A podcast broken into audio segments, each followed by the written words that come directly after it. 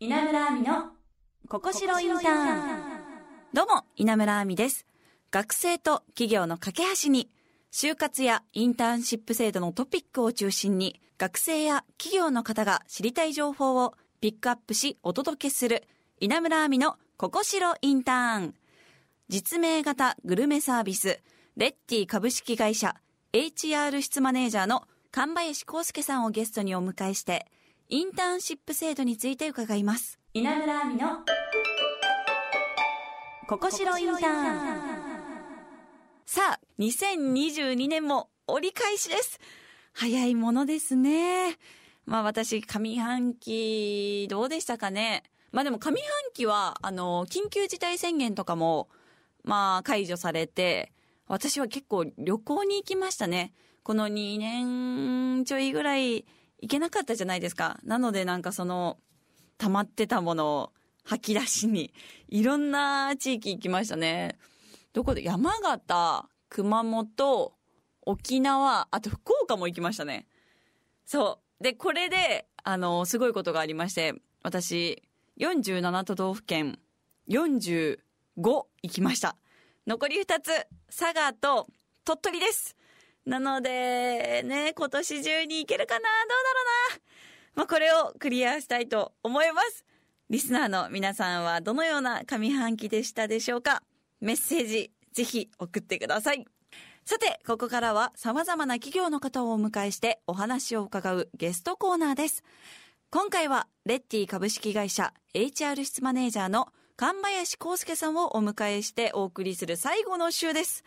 神林さんが考えるインターンシップ制度について伺います。さあ前回はレッティ株式会社の組織のことや会社のカルチャーなどもお伺いしましたが、まあ、この番組はインターンシップをもっと知ってほしいという番組でして、まあ、学生と企業の架け橋になりたいがコンセプトの番組なのですが、まあ、レッティさんもインターンシップを活用されてるんですよね？はい。組織でいうと営業の組織、企画の組織、エンジニアの組織、この3つの組織で、えーと、学生さんがあ実際に今もインターン生として、えー、たくさんえー、活躍していただいているというようなそんな形ですかね。今現在もインターン生がいらっしゃるんですね、はい、はい、そのインターン生のお仕事内容っていうのはどのような内容になるんでしょうか？はい最初はもちろん、あの、研修というか、あの、仕事の簡単なところから入っていって、はい、で、あの、長期的にあの活躍してくれる、またあの、スキルとしてどんどんあの追いついていってるような子でいくと、もう社員と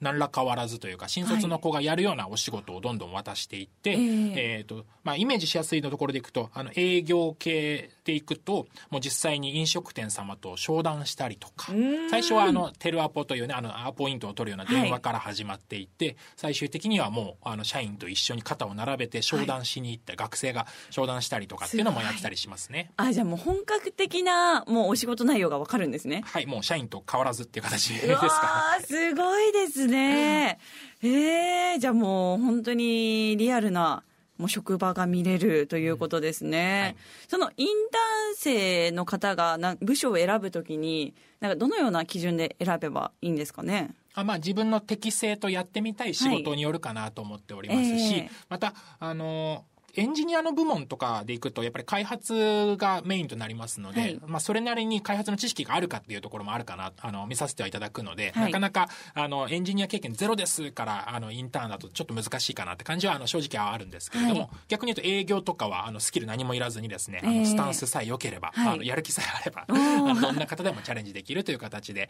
大募集してるって形ですかね。ああ、面白そうですね。期間的にはもうそれぞれインターン生によっても期間は違うんですか？あ、そうですね。いわゆる長期インターン。今、あの、24卒対象でサマーインターンとかは2週間とかっていう、まあ、ある程度の期間を区切ってやっているものもありますし、はい、あとは基本的にはあのフルコミット型で、えっと、長期インターンも随時募集してますので、はい、えっと、期間はもうその学生さんにお任せしながら、えー、フルコミットしていただくっていう形でやってますね。はい、ああ、期間選べるのいいですね。はい、まあ、いろんな会社見たいっていう学生さんもいらっしゃいますしね。ああ、じゃあそのインターン生から、まあ、実際に入社されたインターン生の方もいらっしゃるんですか？もちろんございます。多数新卒として入社してくれている方がいらっしゃいます、えー、あじゃあもうその時にやりがいを感じたんですね。はいそうですね。はい、まあ、あのレッティ株式会社さんや神林さんが考えるあの、インターン生を使うことの良さっていうのを教えていただいてもよろしいですか？そうですね。あの、やっぱ学生の皆さん、良くも悪くも、社会を知らないというか、あの、これポジティブな意味でですね。はい、あの、やっぱり、業務に慣れてくると、あ、これやらない方がいいんじゃないかとかっていう、なんかいろんな考えがこう巡ってしまって、手が止まってしまうことって大人になっていくといろいろあると思うんですよ。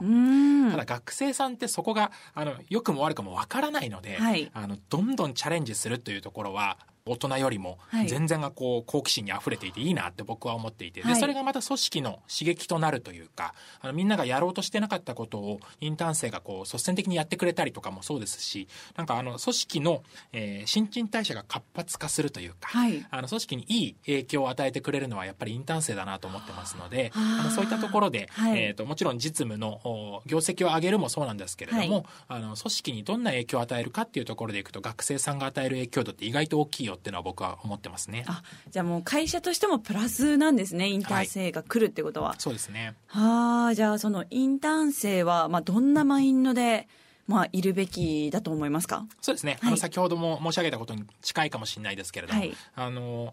どんどんチャレンジしていってほしいなと思っていてですね、えー、あのミスは許容される会社ではございますので、はい、あのミスをあの頻発するとさすがに問題ありますけれども、はい、はい、チャレンジすることはあの良しとしている会社ですので、えー、あのどんどんインターン生だからといって遠慮することなくですね、あのもうどんどんどんどん自分で仕事を作って、えー、こなしていくそんなところを学生さんに求めたいなと思ってますね。はい、まあより多くのインターン生が来るといいですね。それでは今後のレッティ株式会社の目標などを聞かせていただいてもよろしいでしょうか？はい。そうですね。あの、我々、えー、テクノロジーを通してですね、飲食店さんの産業自体をこう良くしていくというところを目指しておりまして、はい、なので、えっ、ー、と、本来今、まあ、今やっているメディア事業ですね、えっ、ー、と、レッティというメディアをどんどん飲食店さんに使ってもらって、えー、まあ、具体的に言うと、インターネット予約を、はい。たくさん使えるような状態をまず作りたいなと思っていてですね、はい、えっ、ー、と、インターネット予約が使えるようになると、飲食店さんも楽に、あの、経営が楽になりますし、はい、ユーザーも電話かけるよりインターネット予約の方が楽ちんだというアンケートも出てますし、はい、はい。というところで、まずインターネット予約が使えるような店舗さんがたくさん日本中でできるようになると、えー、あの、一段階、この日本の食の体験のえしやすさというのが変わってくるのかなと思っていて、まずは、あの、そこですね、インターネット予約にこう、振り切って、はい、えっ、と、日本国内の、えっ、ー、と、インターネット予約インフラを広げていきたいっていうところが直近の目標だったりしますかね。えー、はい。確かに、電話するのちょっと億劫なんですよね。ね僕もほとんどしないですね。できれば本当にインターネット予約がいいんですよ。はいはい、で、電話して断られるのも嫌だし。そうですね。ちょっと、へこみますよね。そう、なんか、労力がすごいなって思うんですよ。わかります。だからもう本当インターネット予約がもう全店舗できるようになってほしいです、私も。はい、もう本当それをレッチさんに頑張っていただいて、はい、私たちの生活をより良くしていただけたらなと 思います。ということで、神林さん、あの、1か月間ご出演ありがとうございました。ありがとうございました。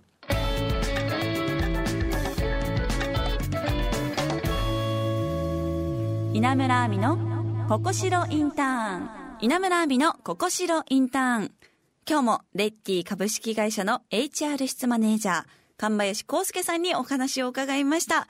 いやー、1ヶ月間神林さんのお話聞かせていただいたんですが、もう本当に爽やかで、この神林さんが紹介してくれたお店だったら、ぜひ行きたいって思うような方でしたね。あとはもうサーフィンが趣味だということで、今日も朝5時からですかね、波に乗ってきたらしいです。いやー、爽やかでした。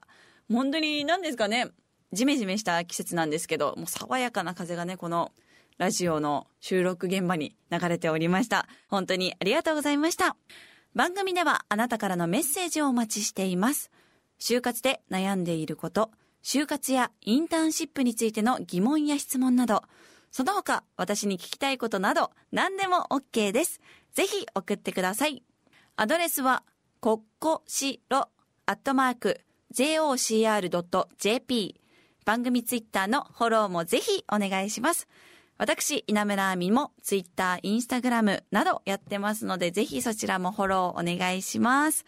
それではまた来週です。ここまでのお相手は稲村亜美でした。